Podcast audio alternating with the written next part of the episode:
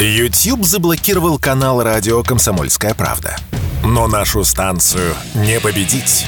Видеоверсии всех наших программ смотрите во ВКонтакте в группе «Радио Комсомольская правда». Здесь вы найдете прямые эфиры, эксклюзивные закадровые съемки и неформальное общение с нашими ведущими. Спешите видеть «Радио КП». Что будет? Честный взгляд на 31 мая. За происходящим наблюдают Игорь Виттель и Иван Панкин. Здравствуйте, друзья! В студии радио «Комсомольская правда» Иван Панкин и Игорь Виттель. Мы рады вас приветствовать. Здравствуйте, дорогие друзья. Трансляция идет везде, кроме YouTube. Это RuTube, это группа ВКонтакте. Пожалуйста, кстати, активно подписывайтесь, вступайте в эту самую группу, потому что ну, мы занимаемся импортозамещением и планируем э, сделать из этой группы во ВКонтакте новый YouTube. Ну, по крайней мере, посодействовать э, всячески. Насколько мы осведомлены, люди, которые сейчас занимаются видео на YouTube, настроены очень... Вот, вот и на YouTube оговорился. Видео во ВКонтакте, они настроены очень серьезно. И мы им готовы в этом всячески содействовать. Хотя и на YouTube, дорогой и любимый, близкий нашему сердцу, мы тоже когда-нибудь вернемся, все сообщим подробнее. А, канал в Телеграме, радио «Комсомольская правда», тоже подпишитесь. Ну и старые добрые одноклассники, там тоже дублируется видеотрансляция. И не забывайте, пожалуйста, про наши личные телеграм-каналы «Панкин» или «Виттель. Реальность». Ну что ж, все основное сказал, хотя, как обычно, почему-то вот я забываю просто про звук. Да, подкаст-платформы, друзья, подкаст-платформы, выбирайте любые. Можете Google подкаст, можете Яндекс Музыку, можете Apple подкаст выбрать, что вам удобнее. Вообще их около сотни, этих подкаст-платформ. И если вам нравится больше слушать и не смотреть, то милости просим, подписывайтесь там, будут приходить оповещения на шоу «Что будет». А мы тем временем начинаем. Есть э, Прежде среди... чем начнем, я тебя хочу поздравить. Батюшки, неожиданно. А, вот читал CNN. Написано, что... Банкин был прав. Да? Нет, круче. Там написано, что москвичи теперь узнали вкус вот этого из пяти букв, потому что так. дроны ага. прилетели по элитным кварталам Москвы, где живут, значит, богатые, супербогатые люди. Понимаешь? Супербогатые люди. То есть, э, да, я, я тебя я с этим поздравляю. Тех, да. Я понял, да. Среди, среди этих супербогатых людей я, потому что действительно Э, два беспилотника, для тех, кто пропустил вчерашний эфир, не слышал, возможно, этот фрагмент, два беспилотника на улице Профсоюзной и на Ленинском проспекте, они, в общем-то, оба неподалеку от э, тех мест, где я обитаю. На улице Профсоюзной далековато, конечно, от моей квартиры, это станция метро Беляева, а я живу в районе между Профсоюзной, между метро Профсоюзная и метро Академическая. Но на Ленинском проспекте, квартира, в которой я бываю более чем часто – вот беспилотник врезался буквально в 70 метрах в дом. Такие дела, да, друзья. Ну, ну, спасибо, да. Спасибо, очень приятно, что я, оказывается, внезапно для себя разбогател. Идем по повестке, а есть и другие хорошие новости на Украине. Что мы все о нас, о богатых. Давай лучше про Украину поговорим. На Украине откроют уголовное дело из-за возможной госизмены Зеленского. Украинский суд обещал Госбюро расследования возбудить это самое уголовное дело о возможной госизмене Зеленского и членов его команды. Об этом, между прочим, сообщил в телеграм-канале депутант Верховной Рады ОП Геолерос. Да, я тоже завис над его Чего? фамилией. Ну, может Надо быть... сейчас проверить. Гео. Геолерос, да. Ну и что? По-разному зовут людей. А... Я сначала прочитал гей, но это, наверное, европейская испорченность там мне сыграла. Гей или ром. Не занимайся не пропагандой в эфире. Чего? Чьей пропагандой? Пропагандой чего я не занимаюсь?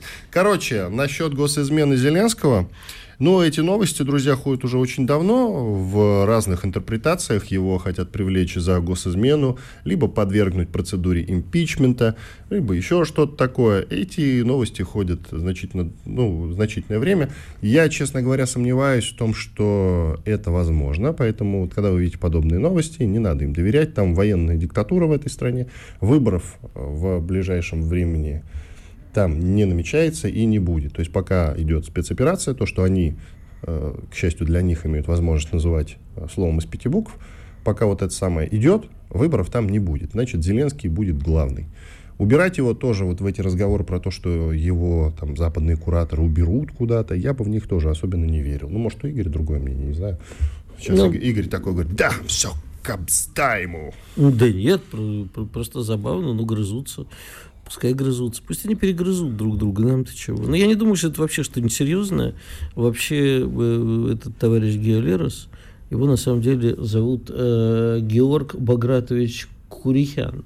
Лерос – это фамилия его мамы. И он известен как некий, ну, что так это схватился за голову, Вездеры, армянское лобби, что то Нет, я не про армянское, я, я просто все, продолжай. Почему-то армяне вообще. Ну, давай. Я к тому, что он достаточно... Звали человека нормально, он изменил имя на Геолерос. Ну, красиво. Ага. В Европу же нужны кружевные трусики в Европу. Я поэтому понял. был Георг Бар... Э, Курихян, а стал Геолерос. А он вообще скандальный достаточно чувак, поэтому, видимо, какие-то э, там, это внутренние терки, я не думаю, что что-то серьезное. А э, формально надо смотреть, просто почитать документы, к чему там именно придрались, что же он такое сделал. Да нет, по поводу госизмены, там, э, я же тебе говорил, это же не только от Гео Лероса.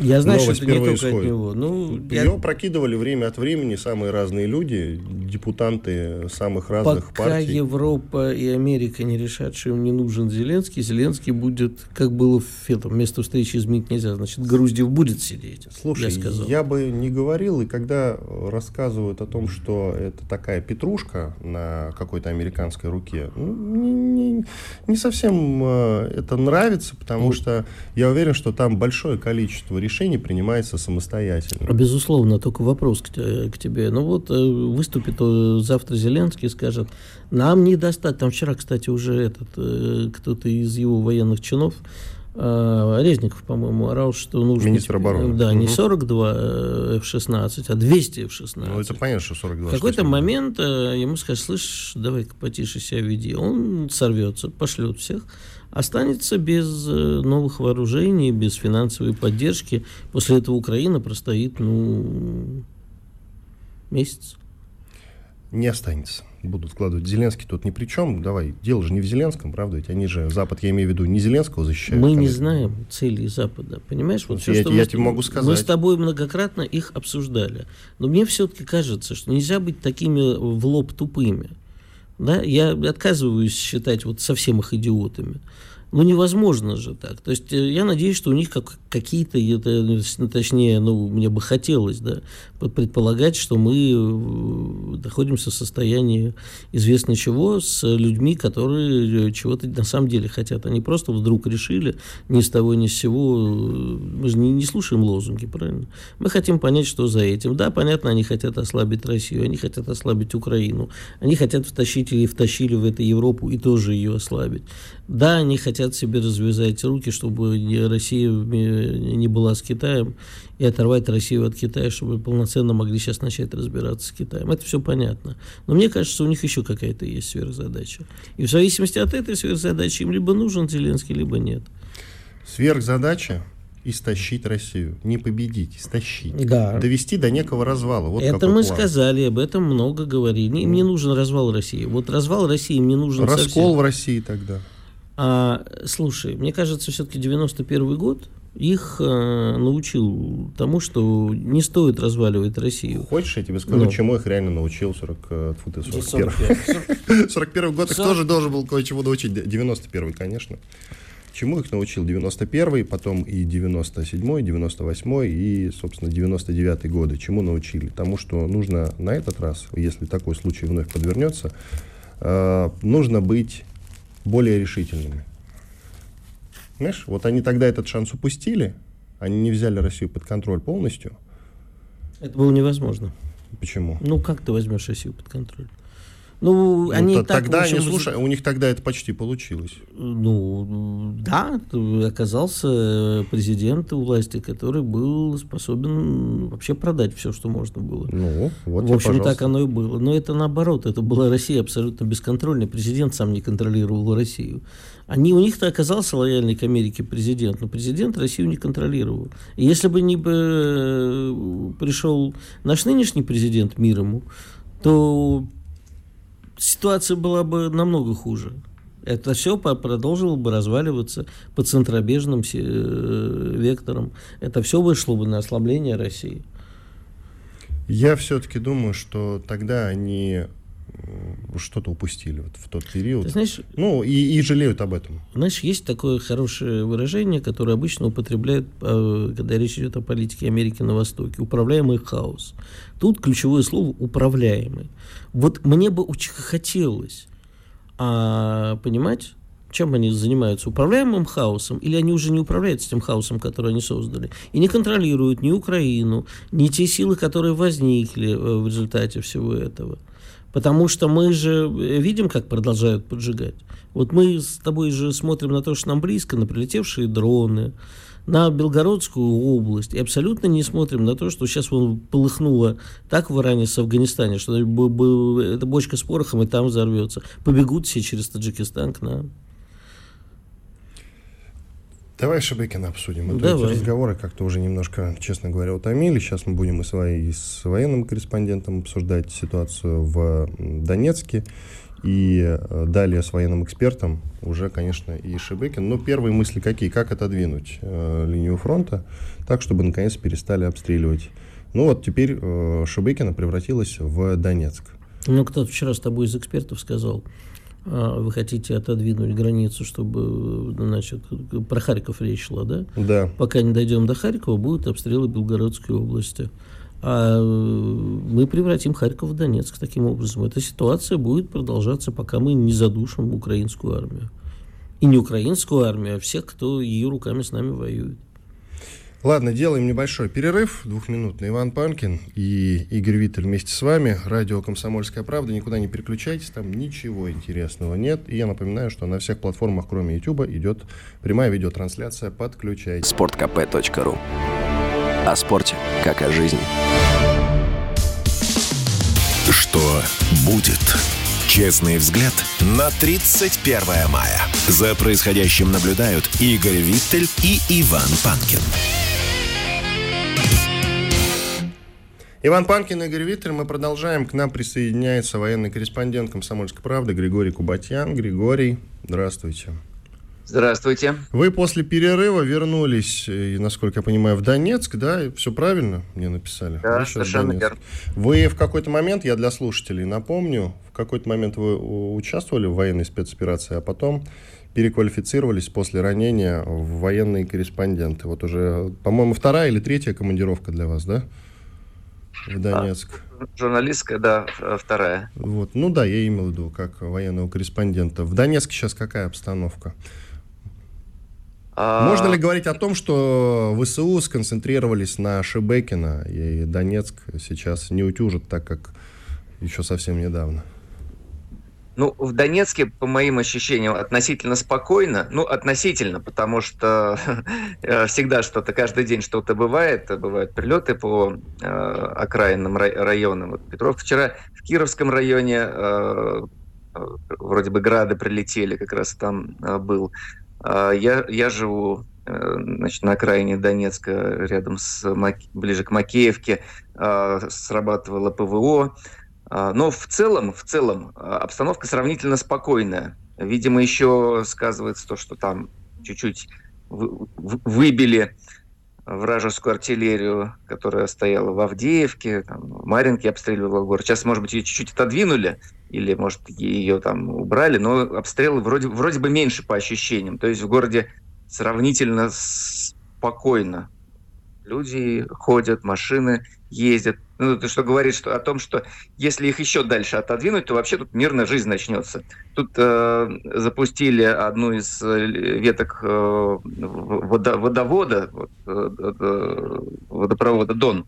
И вчера вечером дали э, в квартире воду. Я очень обрадовался, быстро наполнил все канистры, думая, что вот там через пару часов ее отключат. А ее не отключили, она была всю, всю ночь, и вот сейчас утром я включаю, вода все еще есть. И меня это очень удивляет и радует. То есть, значит, вот э, жизнь налаживается, есть некоторые признаки этого. Вы с каким-то конкретным редакционным заданием поехали сейчас в Донецк или созерцать и искать темы? Ну, буду, э, буду созерцать, да, все верно. Скажите, пожалуйста, вы сам как человек, который отслужил, участник военной спецоперации, как вы относитесь ко всем этим призывам на контракт? Я имею в виду идеологическую составляющую, которая появилась до этого. Открываешь вот э, на сайте где-нибудь, да, и все эти условия службы по контракту сейчас э, с этим богато. На каждом торговом центре на дверях э, висят такие постеры. И везде были деньги, деньги, деньги. А сейчас как-то вот заметно, что сконцентрировались на, диал- на идеологии. Что важнее? Скажите, пожалуйста. Ну, я думаю, важно и то, и другое, потому что все равно семью э, кормить нужно парням, которые э, воюют. А не дай бог, что случится с ними, да, они потеряют трудоспособность, а может быть и, и жизнь, э, что-то должно после них остаться семьям. Поэтому обязательно материальная поддержка нужна. Но сама по себе она одна, да, одни деньги, конечно, того не стоит. То есть если человек просто ради денег пойдет воевать, ну, оно того не стоит. А надо знать, зачем ты идешь. Надо знать. Ты идешь э, защищать интересы своего государства, своей э, родины, защищать своих людей. А, скажите, Без, да, бессмысленно. Просто, Григорий, у нас без видео, нам иногда да, сложно услышать. Когда а, Григорий, скажите, закончил. пожалуйста, а вот сенатор Грэм, который посетил Зеленского, это тот самый, который вроде как то ли говорил, то ли не говорил, что инвестиции в умирающих русских – это лучшие инвестиции. А он заявил, что Зеленский его, значит, посвятил в страшные военные тайны. Вот уже скоро-скоро мы увидим впечатляющую демонстрацию силы, я цитирую. Скажите, пожалуйста, вот э, видно что-нибудь сейчас на линии соприкосновения, что-нибудь, что, можно, э, что может выглядеть впечатляющей демонстрацией силы? Ну, а, мне сложно сказать. Я в этот приезд, я только приехал, еще не был на линии соприкосновения, поэтому а, я тут а, и пока что не, не слышал каких-то таких там прям впечатляющих вещах. Но, может быть, это люди, которые сейчас там, точнее скажут, я постараюсь это выяснить. Но вот так из разговоров нет понимания, что они что-то там хитрое такое задумали? Из разговоров есть понимание, что э, у нас есть э, некоторая необходимость в лучшей организации того, что мы конкретно делаем.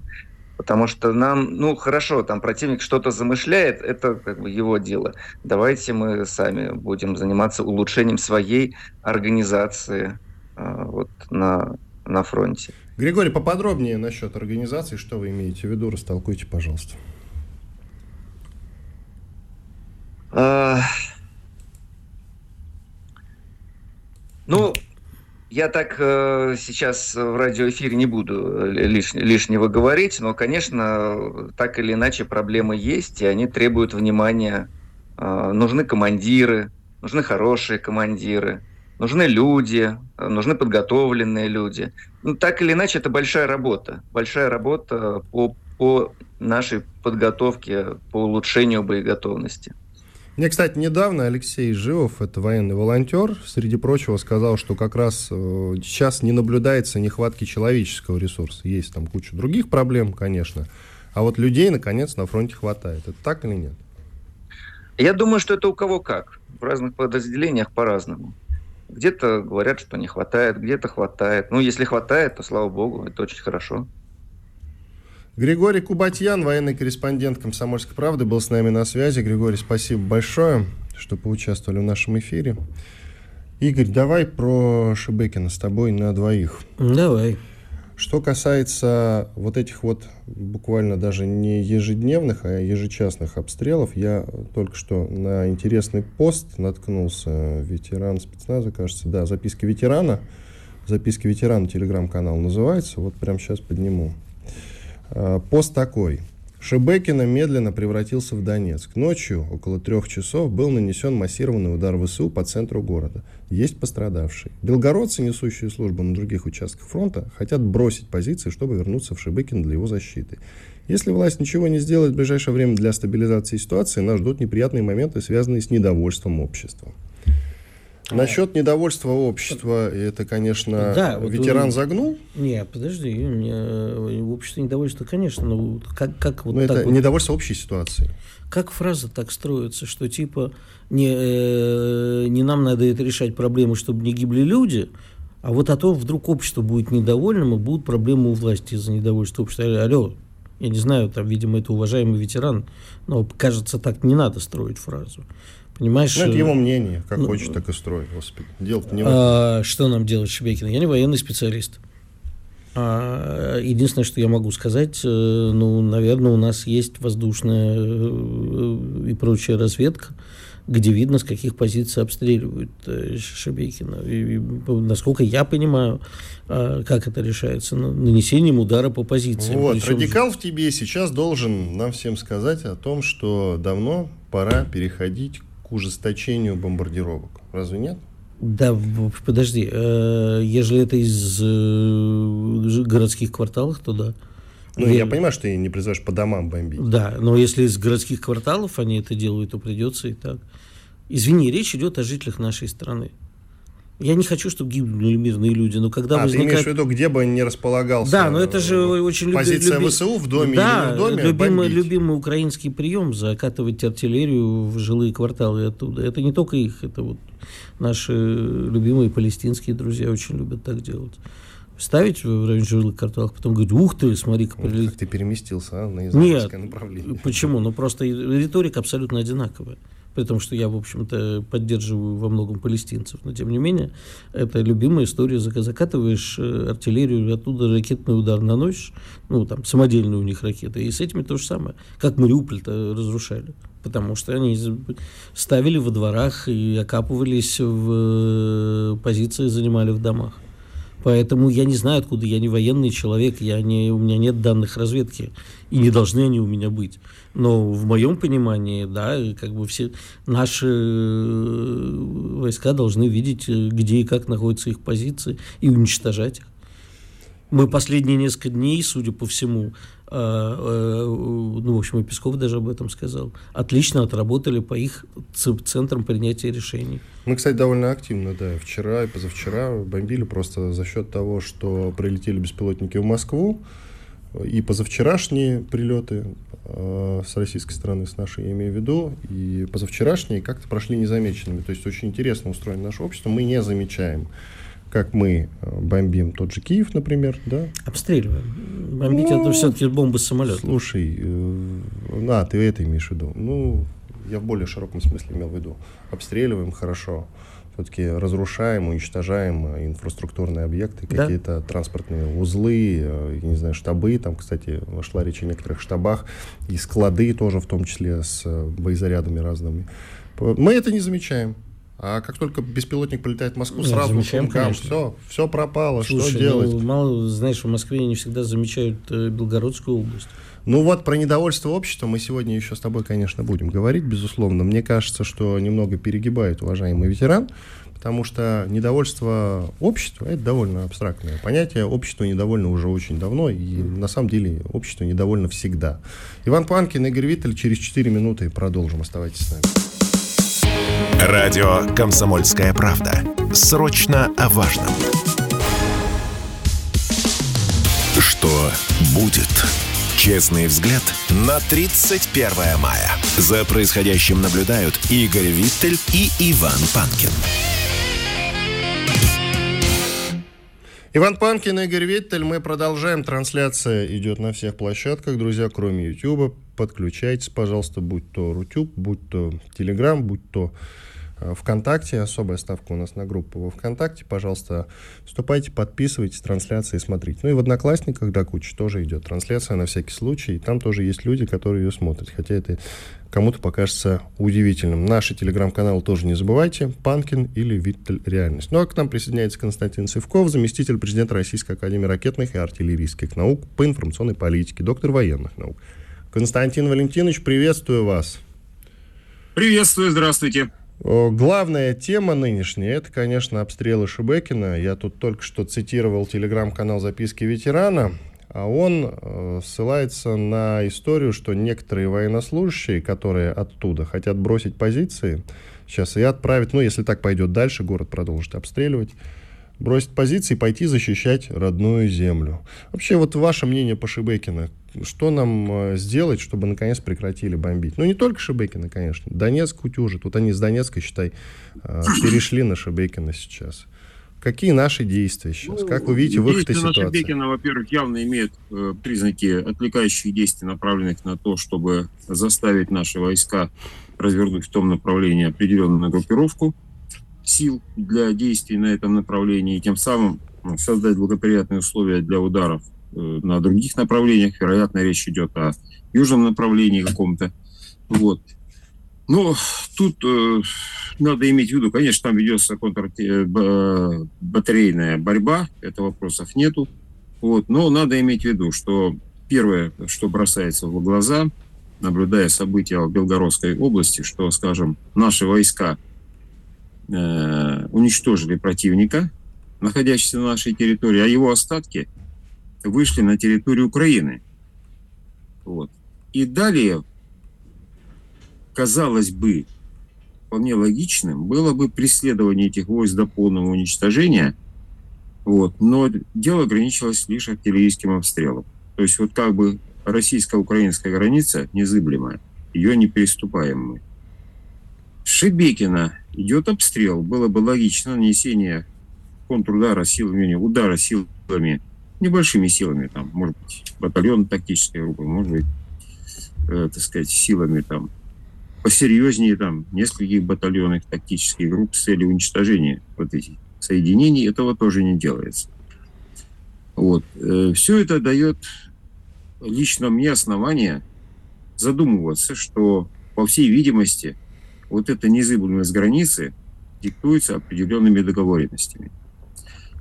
То, что мы действуем в рамках огромного количества ограничений и договоренностей, это не является тайной потому что ну, российской армии полноценно воевать до сих пор, так сказать, в общем-то, не позволяется. Вот.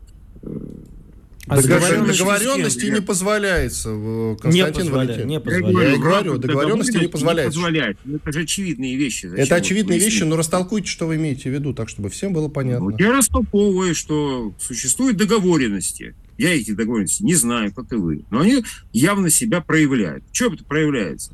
Потому что украинцы не атакуют, например, Приднестровье. Хотя в двух километрах от э, Приднестровской украинской границы там есть склады, которые имеется огромное количество боеприпасов, никто их не трогает. Вот. Так если они Всякие... взорвутся, там всем достанется, по-моему. Да дело не в этом, что их взорвутся. Они могли бы захватить их. Если взорвутся, ну, взорвутся, это будет, ну, взрыв там несколько тысяч тонн. Ну и что? Он как было под Тернополем, рвануло несколько тысяч тонн или тысячу тонн, как минимум, по характеру взрыва видно это. И ничего не произошло. И то же самое. Там танки там есть, боевые машины пехоты, бронетранспортеры, много чего там есть. Вот. Вести их в строй, большая часть, конечно, неисправно, но все равно вести их в строй и действовать можно.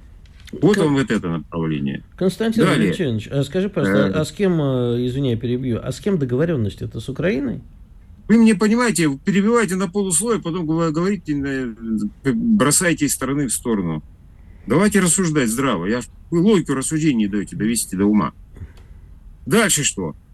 Э, Соединенные Штаты Америки, Запад всякий раз отнекивается от любого от, от, э, так сказать, действия, связанного там при, по ударам, скажем, по территории старой России, вот, традиционных территорий, признанных территорий России э, что удары вот этих восьми беспилотников, и тут же ВСУ начинает говорить о том, что мы к этому отношения не имеем, хотя это полностью абсолютнейшая чушь. Таким образом, все это является признаками того, что существуют некие теневые договоренности, которые ограничивают действия и противника, и наших сил. Вот это принципиально надо зафиксировать. И это вполне логично, по той простой причине, что если мы до сих пор торгуем, через Украину идет аммиак, на Запад, э, другие ряд материалов, ну, например, алюминий, титан. Совсем недавно, буквально там месяц назад, Великобритания ввела эмбарго на поставку российского алюминия и титана. Слава богу, они это сделали. Но до этого же он туда шел. Таким образом, все есть основания. Да, не тайно является, что нефтепровод «Дружба» работает. И по этому нефтепроводу идут нефть. Естественно, когда возникают вот такие отношения торговые, то в рамках торговых отношений всегда возникают какие-то взаимные договоренности. Эти договоренности, конечно же, в том числе и политические, в том числе и военно-стратегические. Поэтому вот все в комплексе я могу сказать, что да, договоренности есть, сто процентов. И они проявляются вот в такой форме. С кем эти договоренности? Ну, конечно, не с самим Зеленским, кому он там нужен. Это договоренности с Западом. Вот. А Запад уже транслирует эти договоренности Зеленскому. Поэтому вот примерно такая картина. Вот это надо понять и принять. Вопрос другой. К чему это приводит? Это приводит, в частности, вот таким событиям, которые наблюдаем мы на Шебекин. Что та сторона нарушает эти договоренности, имеется в виду Зеленский нарушает в данном случае подчиненный э, Вашингтона. Вашингтон не особо заботится о том, чтобы приструнить своего, э, так сказать, подчиненную э, фигуру. Вот. Ну, а наши пытаются напомнить им о том, что, вообще-то говоря, ведите себя прилично, и отбивают их атаки. Вот, собственно, вот такая логика поведения сейчас мы наблюдаем. Вы считаете, что это нормально? Ну, естественно, это ненормально. Я вообще считаю, что вести войну и одновременно с врагом торговать – это ненормально. Угу. А войну мы ведем не с Зеленский, это лишь, вернее, Украина – это лишь один из плацдармов. Мы ведем вой, гибридную войну с Западом. Потом вести войну с врагом и одновременно с ним торговать – это ненормально. И разговоры о том, что «ах, нам нужны деньги», ну, простите, доллары, валюта. Ну, простите, меня на эту тему могу сказать только одно. А мы что, в валюте платим войскам нашим? Или мы в валюте платим своим рабочим? Мы в валюте покупаем, не знаю, закупаем сырье для наших заводов. Нет ведь. Подобные договоренности – это часть стратегии, которая нам, может быть, не нравится, но это осознанная стратегия нашего руководства. Ну, либо, либо это предательство да, вреда. Еще надо понимать, что э, ведь Запад тоже соблюдает целый ряд договоренностей. Потому что, да, он постепенно от них отходит. Вот, мы там возмущаемся. Кстати, все факты о том, что вот красные линии, там туда-сюда, это как раз говорит о том, что Запад отказывается от ряда теневых договоренностей, которые были, там, от отказа на поставку там, тех или иных систем вооружений и так далее, и так далее. Вот. Это как раз говорит о наличии этих разговоров с этих красных линий, как раз говорит о том, что существуют эти договоренности. То есть Западу говорили, что нельзя так делать. Вот Запад с этим соглашался, мы куда-то более жестко будем действовать. Вот. Запад этим соглашался. Вот. И когда Запад э, нарушал эти договоренности, вот, теневые, вот, начинал работать более, так сказать, придавать им технику, новое вооружение, мы в ответ не делали адекватных переходов. То есть мы не делали в ответ шагов, которые могли бы заставить Запад одуматься. Вот в чем проблема. То есть, если Запад что-то нарушал серьезное, то мы в ответ ничего такого серьезного не нарушали. Вот в чем суть. И вот эти вот отступления, когда Запад наступает своих, э, переходя красной линии, а мы, э, так сказать, ведем э, политику по сохранению этих так сказать, договоренности, она и приведет вот к таким событиям, которые мы сейчас наблюдаем. Он считает, что Запад теперь считает, что Россию можно нагибать сколько угодно, что все эти самые договоренности, которые Запад, э, так сказать, открытые и закрытые, э, так сказать, э, заключил с российским руководством, определив правила ведения вот этого конфликта, нарушая правила этого ведения конфликта, вот. Можно нарушать и дальше, а Россия типа того, что ни на что не решится. Вот. И вот, кстати, пример тому, что вот, э, э, вот такие вот. Причем я могу сказать, эти договоренности, они не только вот э, связаны с чисто коммерческими вещами, там и политические есть, серьезные. Запад мог давным-давно очень сделать много неприятных моментов для нас, вплоть до прямого вмешательства в этот военный конфликт. Вот. И он демонстрировал такие возможности. Например, когда было шесть самолетов Б-1БС, бомбардировый с э, ракетами АЖМ-158 с дальностью боя 950 э, километров, отработали удар по нашему флоту, ну, естественно, в электронном варианте, на Черном море. Тоже была, э, так сказать, демонстрация возможностей. Удар, скажем, нескольких тысяч ракет или там полутора, для начала полутора тысяч ракет, скажем, там тысячи ракет Томагавс скажем, по нашим войскам на территории Украины, было бы очень проблематично отразить такой удар, и потери были большие. Константин Валентинович, давайте паузу сделаем, через две минуты продолжим. Константин Севков, заместитель президента Российской Академии ракетных и артиллерийских наук по информационной политике, доктор военных наук. Радио «Комсомольская правда». Мы быстрее телеграм-каналов. Что будет? Честный взгляд на 31 мая. За происходящим наблюдают Игорь Виттель и Иван Панкин. Иван Панкин, Игорь Виттель и Константин Севков, заместитель президента Российской Академии ракетных и артиллерийских наук по информационной политике, доктор военных наук. Константин Валентинович, вы как раз остановились на месте, когда вероятно, что томогавки могут прилететь по нашим войскам. Вот вы не закончили мысль. Знаете, я остановился, да, что я, короче, я продолжаю свою тему. Вот, то есть вот эти ограничения тоже Запад очень серьезные соблюдает. Поэтому к чему идет речь? Вот э, все эти ограничения договорные, вот это всегда имеется такой негативный оттенок. Но если коммерческой части можно считать это, так сказать, негативным, вот, бесспорно, в этом вопросов нет, то политическая составляющая, она очень важна. Потому что любая война имеет э, определенные правила ее ведения. Ну, мы знаем, отдель, отдельные правила зафиксированы там официально, типа Женевские там договоренности. А есть существует и масса других правил ограничений, которые всегда существуют на фронте, даже вот на обычном бою на уровне, так сказать, тактики, личностных отношений противников. Вот, всегда существуют определенные правила. Не стрелять по санитарам, там еще чуть. Ну, вот, вот такие вот есть вещи.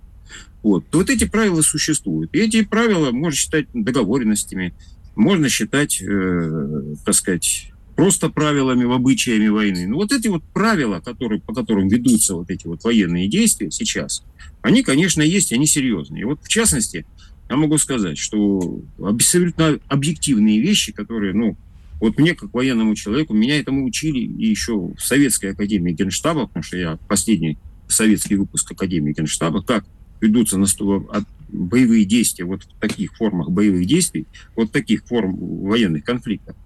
Вот. Ну, все, что можно было там нарушить, все, что можно было не соблюсти, все, что можно было не выполнить из правил, э, из норм принципов ведения военных действий, все нарушено, все не выполнено, все сделано, все нарушено. То есть, то есть вот э, могу я еще раз сказать, что в современной вот в этой специальной военной операции военного искусства нет, вообще нет военного искусства, нет ему места. Там рафинированная политика.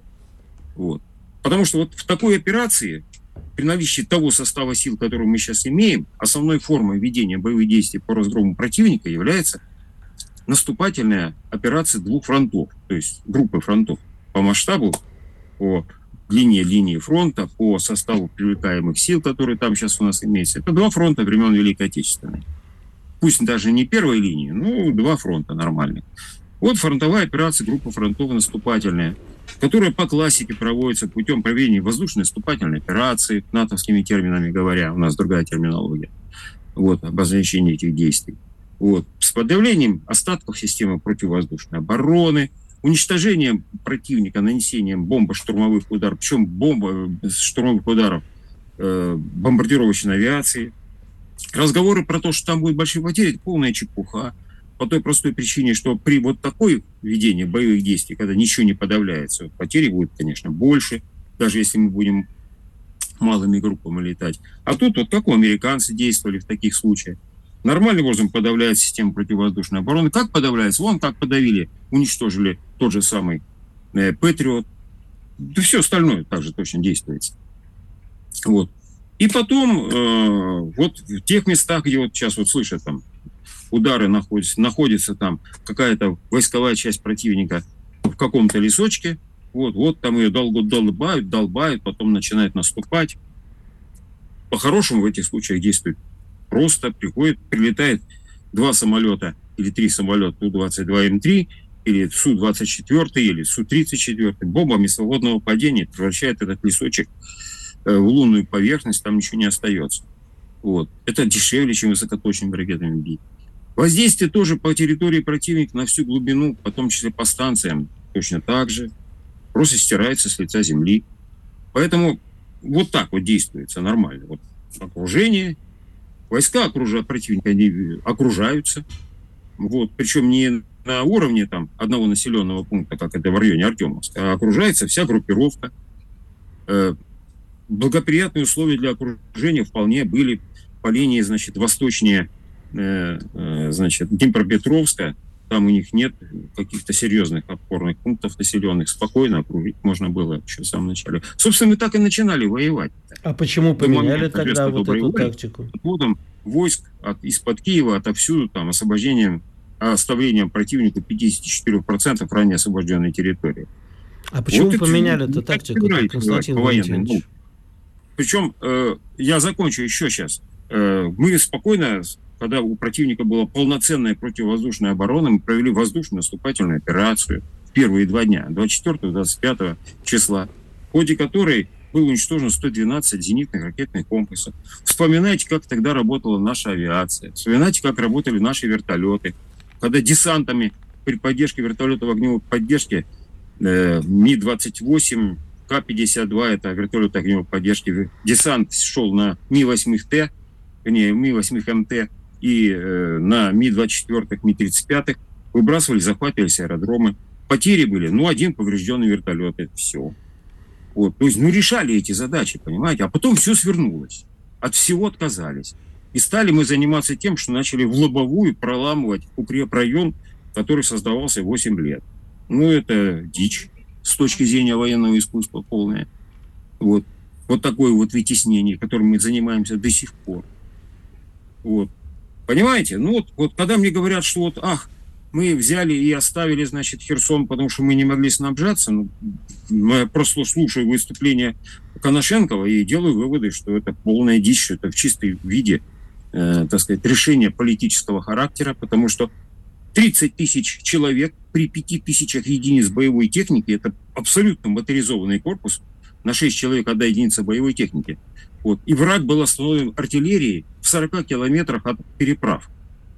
Даже не дошел до огневого соприкосновения с войсками прикрытия, эвакуации. Просто бред, понимаете? Вот. Поэтому это в чистом виде рафинированное политическое решение, которое прикрыли военные своей грудью, опять же, взяв на себя вот эту ответственность. Поэтому Херсон, тот же Харьков, вот тот же Харьков, понимаете, вот сейчас вот там бьют, стреляют, мы границу не переходим.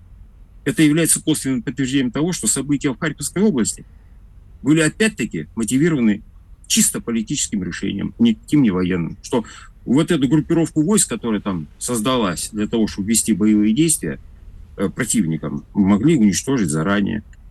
Когда в той же Балаклее противник, э, значит, столкнувшись с незначительным сопротивлением отряда милиции ОМОНа, вот, всего-то там, ну сколько, ну 100, ну 150 человек. Они даже не стали туда в Балаклеев ходить, не обошли, пока наши не убрались оттуда. Все это говорит о том, что вся вот эта вещь, она имела ярко выраженный такой вот характер. А когда Александр Лапин, видимо, понимая, что или не зная обо всех этих вещах, начал принимать меры по предотвращению всего этого дела, бросает туда десантников и пытаясь все это остановить. Но потом его, как вы помните, быстренько оттуда убрали. И полили грязью еще на всякий случай. Поэтому вот так. Но его доброе имя-то потом, в общем, очистили, и сейчас он... Ну, естественно, это достойнейший офицер, тут вопросов нету. Это все. Просто я хочу сказать, что вот надо понимать, что вот такие вещи идут что сегодня в специальной военной операции нет ничего, касающегося военного искусства. А в ну, какой вот момент, и, э, что должно произойти? Да. Вот ПВО противовоздушной обороны, которую создали, она работает великолепно. Вот. Но могу тебе вам сказать, что хорошо, вот сейчас полетели эти беспилотники, а если полетят тут вот эти вот самые томогавки, блин, это будет хуже, потому что у беспилотника 22 килограмма боевая часть, в томогавке 500. Разница существенная. А если вдруг полетят, то мы наконец задумаемся и ответим как следует, так, чтобы жарко стало по-настоящему. Как считаете? Вы знаете, это вопрос политический. И этот вопрос касается уже расстановки сил в политической элите России. Точнее, вот не хочу словать слово элита, во властных структурах России. А там довольно серьезное расслоение. Есть там целый блок, который завязан на силовиков, и который такими, знаете, как э, мерцающими такими заявлениями проявляет свою ориентацию глубинную. Это вот, например, этот самый Бастрыкин заявил, секретарь, председатель Следственного комитета, что надо провести национализацию. Я полностью поддерживаю. Тут товарищ Бастрыкин для меня он теперь не господин, не генерал, первый товарищ Бастрыкин. Вот, он правильно абсолютно сделал заявление. Это жизненно необходимо для противостояния с Западом. С другой стороны, тут же выступает э, Набиулина и другие деятели, которые говорят, нужна приватизация. Выступает Костин, говорит, 28 триллионов рублей лежат на счетах, значит, бизнеса нашего. Вот. И э, типа-то не удел, их надо влить в, в том числе и в Э, значит, э, в государственные структуры, чтобы они могли вести специальную военную операцию, то есть бюджет государства, чтобы можно было вести специальную военную И для этого давайте мы проведем приватизацию, очередную приватизацию. Чему заканчивались те предыдущие приватизации? У нас сейчас все наглядно, у нас нет ничего, что было приватизировано, я не знаю, э, предприятия, которые приватизированные, которые имели отношение к военному делу, чтобы они успешно работали. Я таких не знаю. Да, да. Константин Валентинович, ну, спасибо. Они все были уничтожены. И сейчас опять приватизация. А если вы такие гениальные, у вас 30, 28 триллионов лежит, ну, подождите, вы стройте предприятия.